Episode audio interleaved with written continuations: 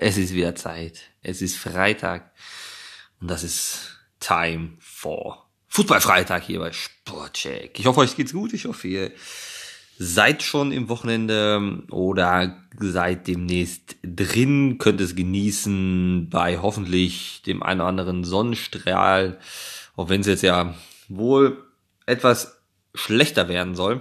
Ähm, hoffen wir natürlich mal, dass äh, ja es trotzdem den einen oder anderen gibt, der die Sonne nutzen kann an diesem Wochenende. Und für uns heißt es natürlich wieder hier und heute Rede und Antwort stehend bei einer neuen Folge Fußballfreitag. Was ist die Woche passiert? Was erwartet uns am Wochenende, bevor es dann ähm, nächste Woche Dienstag wieder den ähm, Beitrag von Sportcheck auf unserem Instagram-Kanal geben wird.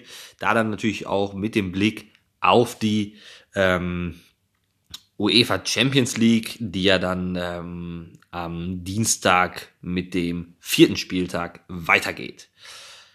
Wollen wir aber jetzt nicht mehr allzu lange drumherum reden, wollen wir uns auf das konzentrieren, was Sache ist und das ist die äh, DFB-Pokal, der am Dienstag und am Mittwoch mit der zweiten Hauptrunde stattgefunden hat. Damit stehen jetzt nun die Achtelfinalteilnehmer auch fest. Und ähm, natürlich, jeder wartet jetzt darauf, was ist das Statement zum FC Bayern, zu dem Spiel in Gladbach.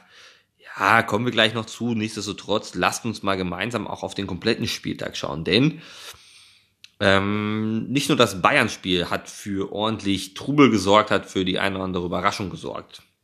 Wenn wir uns jetzt mal auf den, den Dienstag zunächst konzentrieren, ging es ja schon mit dem 1830-Spiel äh, los. 60 München zu Hause, Drittligist gegen Schalke.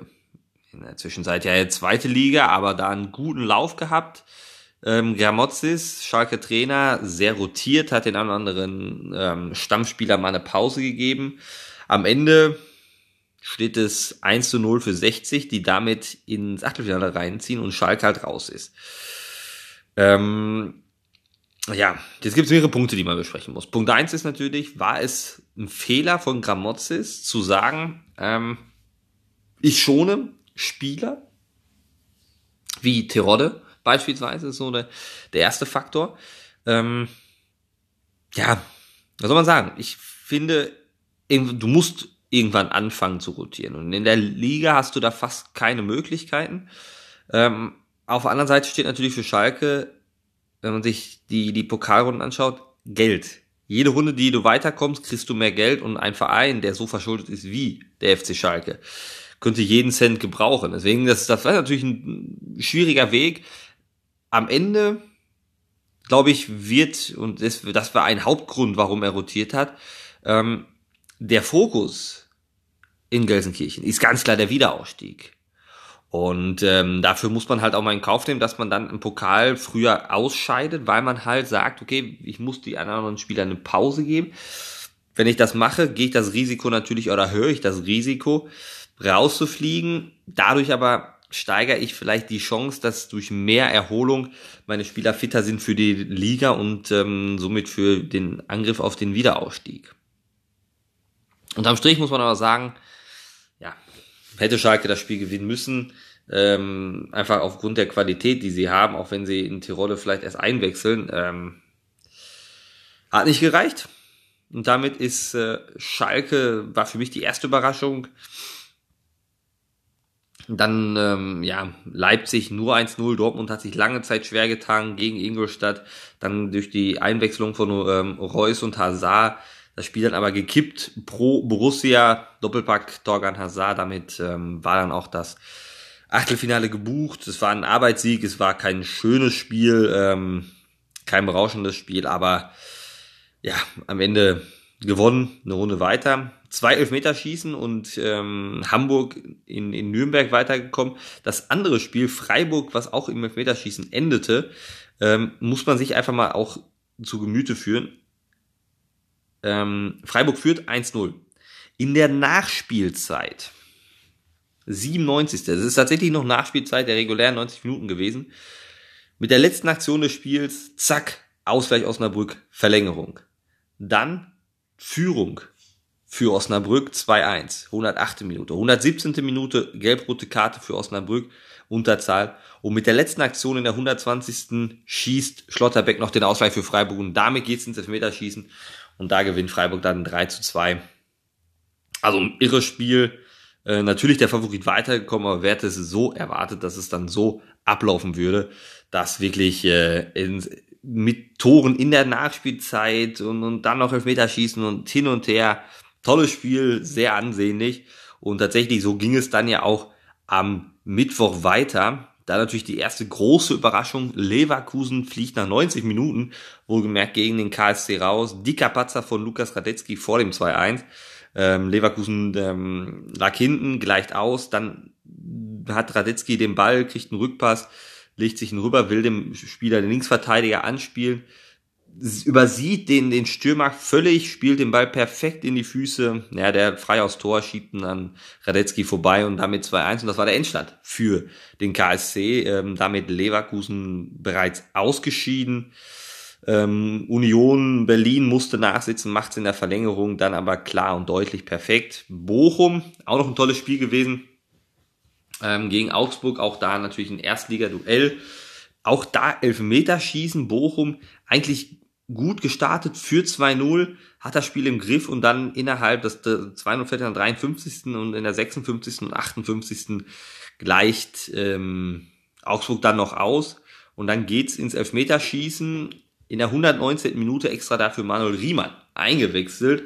Wahrscheinlich auch zum einen mit dem Gedanken, da der ist ein bisschen der durchaus ein Elfmeter-Killer, hält da vielleicht noch mal den einen oder anderen. Geht hin und her, alle treffen, der fünfte Schuss der Augsburger in den Bochumer Nachthimmel und dann der fünfte Schuss, für die Bochumer, wenn er drin ist, kommen sie weiter, übernimmt Riemann dann auch noch selber, der Torwart, schiebt den souverän wie eins Hans-Jörg Butt ins Tor und damit Bochum auch eine Runde weiter. Ähm, also tolle, packende Spiele dabei gewesen, die wirklich in die Verlängerung gingen, ins Elfmeterschießen. Das war mal Pokal von seiner schönen Seite. Ähm, und ja, für alle Nicht-Bayern-Fans gab es natürlich noch ein Highlight. Und ähm, tja, das war schon geschichtsträchtig. Ich glaube, das kann man so sagen. Das war tolles, tolles Spiel, ein ganz, ganz tolles Spiel. Aber mit einem Ergebnis, was man so nicht erwartet hätte. Gladbach gegen Bayern 5 zu 0. 5 zu 0 für die Gladbacher. Irre. Also ohne Worte. Äh, nach 21 Minuten stand es 3 zu 0 für Gladbach. Das ähm, hat sich, glaube ich, keiner jemals so vorstellen können. Dann beginnt die zweite Hälfte und ähm, nach 57 Minuten macht Mbolo das 5 zu 0. Irre. Also, boah, ein Spiel, was man sich angesehen haben muss. Ähm, jeder, der es noch nicht gesehen hat, schaut euch die, die Highlights an, die Zusammenfassung an. Äh, Bayern völlig desolat, überhaupt zu keinem Zeitpunkt ins Spiel gefunden. Normalerweise so nach 2-0 steht es 1-0 Gladbach.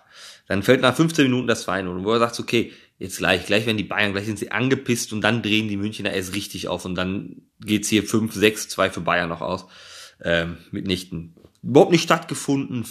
Desolate Vorstellung, Fehler, die man so vom FC Bayern nicht kennt und die die Bayern selber nicht kennen und ähm, ja, damit ist es das zweite Jahr in Folge, dass Bayern nach dem, nach der zweiten Runde ausgeschieden ist. Ähm, kann man auch als gewisse Konstanz bezeichnen. Lange Zeit war es immer Finale Bayern, Finale Bayern, das war die Konstanz. Jetzt ist die Konstanz zweite Runde.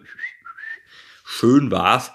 Ähm, ja, absolut verdienter Sieg. Ähm, auch in der Höhe muss man sagen. Und ähm, definitiv die mit Abstand größte Überraschung äh, des, des, des äh, DFB-Pokals, dass Gladbach hier weiterkommen kann. Ja, das hätte jederzeit passieren können, aber so in dieser Deutlichkeit, pff. also Bayern, das ist noch nie hat Bayern in der Pokalgeschichte des eigenen Vereins höher verloren. Ähm, das ist, glaube ich, bezeichnend, dieses Spiel. Und für die Münchner umso wichtiger, das aufzuarbeiten, Fehler analysieren, die Fehler ausmerzen, denn es bleibt ja jetzt nicht, dass dann Pause ist, sondern es geht weiter. Die Bundesliga fährt auf mit dem nächsten Spieltag und das heißt für Bayern morgen 15.30 das nächste Spiel. Also mal schauen, was da, was da kommen wird. Union Berlin kommen aus der Verlängerung, haben natürlich 120 Minuten in den Knochen, ist auch nicht ohne. Aber für Bayern, die haben halt in den Knochen ein 5-0 und das musst du auch erstmal rauslaufen. Also, ähm, was man immer denken muss, bei Bayern ist es halt so, wenn du die ärgerst, wenn du die richtig ärgerst und wenn die auf die Fresse fliegen, so wie jetzt in Gladbach, dann kommen die gerne zurück und antworten mit dem, was sie gezeigt haben, was sie können. Dann antworten die mit dem 5-0 in Berlin. Aber ich finde es persönlich schön, dass Bayern verloren hat. Ähm, gar nicht jetzt despektierlich der Münchner gegenüber, sondern die letzten Wochen, das Spiel in Benfica, ich habe es ja auch schon gesagt, das Spiel in Benfica, das Spiel gegen Leverkusen. Ähm, Bayern hat natürlich bombastisch Fußball gespielt, gegen Hoffenheim das gleiche. Bombastisch Fußball gespielt. Aber von allen Medien kam schon, wer soll diese Bayern stoppen? Die Bayern sind überhaupt nicht mehr zu stoppen. Das Maß aller Dinge des Fußballs. Boah, Weltklasse. Wo ich immer gesagt habe, Leute, ist noch früh in der Saison, ist noch ein langer Weg, haben jetzt ein paar gute Spiele hingelegt, verdient gewonnen, alles gut. Gegen Benfica darf man auch nicht überhängen. Benfica hat einfach sich irgendwann aufgegeben. Sind die Bayern noch nicht so weit? So, und das ist dann halt mal so ein Zeichen. Aber lange Rede, kurzer Sinn. Ähm, ich glaube, Berlin wird es schwer haben. Ich denke, Bayern wird es machen in Berlin, weil sie einfach ähm, ja zwei Spiele in Folge sich das nicht gefallen lassen und, und antworten mit dem, wie man die Münchner kennt. Was aber halt über den DFB-Pokal noch gesagt werden muss, ähm, ist vor allem eins, und zwar, ja, die Stadien, die Stadien, die Stadien. Ähm, es ist halt schade, dass man viele Stadien im DFB-Pokal nicht voll bekommt. Ähm, es wird ja schon spekuliert. So, wenn man als Beispiel nimmt, dass das äh, Dortmund-Stadion aktuell unter den Bedingungen, die gelten, passen 67.000 äh, roundabout ins Stadion. Soweit so gut. Ähm, aber man muss halt auch mal überlegen. Gegen Ingolstadt, Tabellenletzter der zweiten Liga, unter der Woche, dienstags abends, wie viele kommen? Das Stadion war nun mit einem Bruchteil, mit einem Bruchteil, ich glaube 25.000 waren drin. Äh, es wirkte wie damals vor einem Jahr zu, zu Geisterspieler, Geisterspielenzeit. Ähm, aber jetzt ist die Frage, braucht es eine Revolution? Muss die unterklassige Mannschaft immer das Heimrecht haben? Ähm, das heißt, selbst ein Zweitligist ein Heimrecht haben muss? Weiß ich nicht. Wenn man schaut, wer ist in der zweiten Liga, eine Mannschaft wie, wie Schalke, äh, müssten die dann Heimrecht haben gegen einen Erstligisten? Obwohl sie qualitativ vielleicht sogar besser sind? wenn man zum Beispiel Reuter führt, mal im Vergleich sieht, ja, wenn man mal sagen, Schalke natürlich der, der Stück weiter. Muss dann der Unterklassige das Heimrecht haben? Weil das natürlich dann eigentlich für den, für die andere Mannschaft ein Nachteil wäre. Ähm, kann man natürlich von ausgehen, wenn jetzt das Spiel in Dortmund Ingolstadt wäre es in Dortmund, äh, in Ingolstadt voller gewesen, definitiv. Eine andere Stimmung gewesen, definitiv, klar. Ich finde eher, dass die Mannschaften in der Pflicht sind und mal darauf reagieren müssen. Und wenn man sieht, okay, ein Stadion füllt sich nicht. Wenn man Dortmund anschaut, das Spiel gegen Ingolstadt, da kostet eine Karte teilweise über 50 Euro. So, wo ich sage, im Spiel DFB-Pokal gegen den letzten der zweiten Liga, kaufe ich mir dann als, als ähm, ja, neu, normaler Fan dann diese Karte für über 50 Euro? Sage ich halt nein. So, vor allem, wenn man jetzt erwarten kann, das wird jetzt nicht so das Kracherspiel werden. Ist da nicht der Verein gefordert zu sagen, hey, pass auf, wir machen die Preise mal günstiger, wir machen die Preise für so ein Spiel günstiger. Ja, das Geld muss rein. Wenn ich aber 60.000 Karte verkaufe für vielleicht einen halben Preis oder zwei Drittel des Preises, habe ich doch viel mehr von, unterm Strich, als wenn ich die vollen Preise nehme, aber viel weniger Leute drin habe. Nur das mal als Gedankenanstoß. Aber wir werden es nicht lösen, wir werden sehen, was der DFB ähm, sich da einfallen lässt. Da wird mit Sicherheit was passieren. Und ähm, jetzt freut euch drauf. Am Sonntag ist die Auslosung. An Halloween um 18 Uhr in der Sportschau ähm, wird das Achtelfinale ausgelost. Ich bin gespannt, welche Partien uns erwarten wird und welche Überraschung es dann beinhalten wird.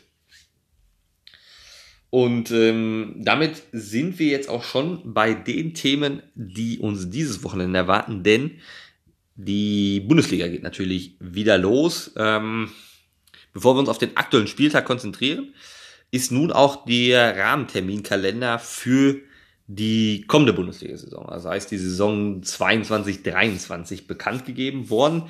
Und zwar die Bundesliga startet am 5. August 2022 und ähm, läuft dann bis zum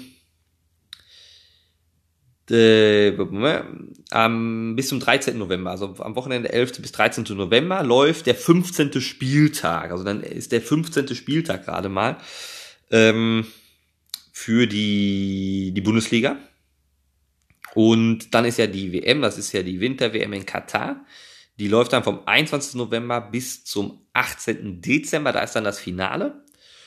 Und es geht dann am 20. Januar weiter mit dem logischerweise 16. Spieltag der ähm, Fußball-Bundesliga. Und ähm, der, die Bundesliga endet dann am 27. Mai und eine Woche später, 1. Juni-Wochenende, ist dann DFB-Pokalfinale. Also etwas verwirrend, etwas anders die nächste Saison. Äh, das ist aber jetzt vom DFB und der, äh, und der DFL ähm, bekannt gegeben worden, wie der Spielplan sein wird. Gut, so. Jetzt haben wir viel geredet, viel gesammelt und ähm, jetzt einmal, einmal durchatmen und dann heißt es Vollgas. Was erwartet uns an dem 10. Spieltag der Fußball-Bundesliga. So. Also, liebe Leute, was erwartet uns? Wir haben es ja gerade schon angerissen, Union Berlin gegen Bayern wird natürlich äh, interessant zu sehen sein, wie können die Bayern antworten. Äh, Nagelsmann fordert natürlich eine entsprechende Reaktion und die Dortmunder Borussia, die ähm, endlich auch wieder, wieder zeitgleich mit den Bayern, das heißt nach diesem Spieltag kann es einen neuen Tabellenführer geben. Ähm, beide trennen ja nur einen Punkt in der Tabelle. Ähm, empfängt den ersten FC Köln. Ebenfalls morgen 15.30 ähm, und Haaland natürlich noch verletzt. Mukoko, Kobel und Donil Malen kommt zurück. Emre Can, wieder Muskelverletzung, fällt wieder aus. Ähm, wo man auch vielleicht in Dortmund mal drüber nachdenken muss, ob der dann so der beste Mann sein wird für die Zukunft auch. Ähm, Haaland fällt immer noch aus, klar. Aber über einen Spieler muss man halt mal reden und das ist Jude Bellingham. Jude Bellingham, ähm, ja gut, jeder Dortmunder kennt ihn, jeder weiß, wer inzwischen Jude Bellingham ist. Der Junge liefert ab. Der Junge liefert. Ähm, hat eine Lunge, der seinesgleichen sucht, ähm, permanent on fire, ackert, macht, tut und ähm, ja, einer der, vielleicht wenn nicht der X-Faktor im Moment im Spiel vom Borussia Dortmund. Er ist hinten, erobert sich die Zweikämpfe, treibt das Spiel an, ist vorne im Abschluss präsent, sehr, sehr sicher am Ball. Mega, mega Typ. Daraufhin hat Sebastian Kehr sofort reagiert, um keinen Preis der Welt wird er verkauft. Es gibt keine Aufstiegsklausel bei Jude Bellingham und es, Dortmund hegt kein Interesse daran, ihn abzugeben. Das heißt, jedes Angebot kann man sich sparen. Er wird auch nächste Saison definitiv in Dortmund spielen. Äh, es wird auch schon spekuliert, ob man seinen Bruder ebenfalls aus Birmingham holt. Joe Bellingham, der ist ähm, Flügelspieler seines Zeichen. Also das wäre natürlich eine schöne Kombination Bellingham, also Jude Bellingham in der Mitte und Joe Bellingham über außen. Mal schauen, ähm, was da aus Dortmunder Seite gehen kann und gehen wird. Nichtsdestotrotz, erstmal muss man das Spiel gegen Köln gewinnen. Zweiter gegen Achter, Köln bis hierhin eine tolle Saison gespielt. Die Mannschaft gibt nicht auf, hat letzte Woche im, ähm, na, im Derby gegen Leverkusen 2-0 hinten gelegen, am Ende stand es 2-2. Das, das spricht für diese Mannschaft, für Steffen Baumgart als Trainer, der da wirklich was bewegt in Köln.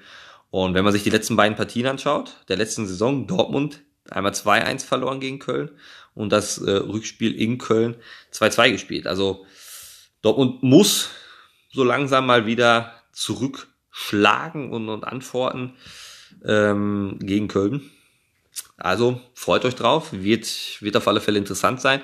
Checkt morgen den Instagram-Kanal. Ich werde mir das Spiel auch mal wieder live vor Ort anschauen und äh, hoffe, das eine oder andere euch an ja, Inhalten präsentieren zu können, aber auch mal zu zeigen, wie es abläuft ins Stadion rein, wie sind im Moment die Bedingungen vor Ort. Ähm, von daher, wer Lust hat, einfach bei uns auf dem Instagram-Kanal vorbeischauen. Ja, und dann das Topspiel morgen Abend Frankfurt gegen Leipzig. Ähm, das wird, glaube ich, ein durchaus heißes Spiel. Leipzig strauchelt so ein bisschen in der Liga, das muss man schon sagen. Ähm, Frankfurt hatte jetzt unter der Woche Pause, ist ja schon äh, in der ersten Runde rausgeflogen. Heißt, das wird durchaus, glaube ich, ein interessantes Spiel werden für die Frankfurter und für die Leipziger. Für beide ist, sind, beide sind zum Siegen verdammt, von daher kann man sich da definitiv drauf freuen. Ähm, ja, also wie ihr seht, es gibt genügend Material, es gibt genügend, was dieser Spieltag für uns alle ähm, parat halten wird. Und ähm, ja, von daher freut euch drauf. Heute Abend geht's los.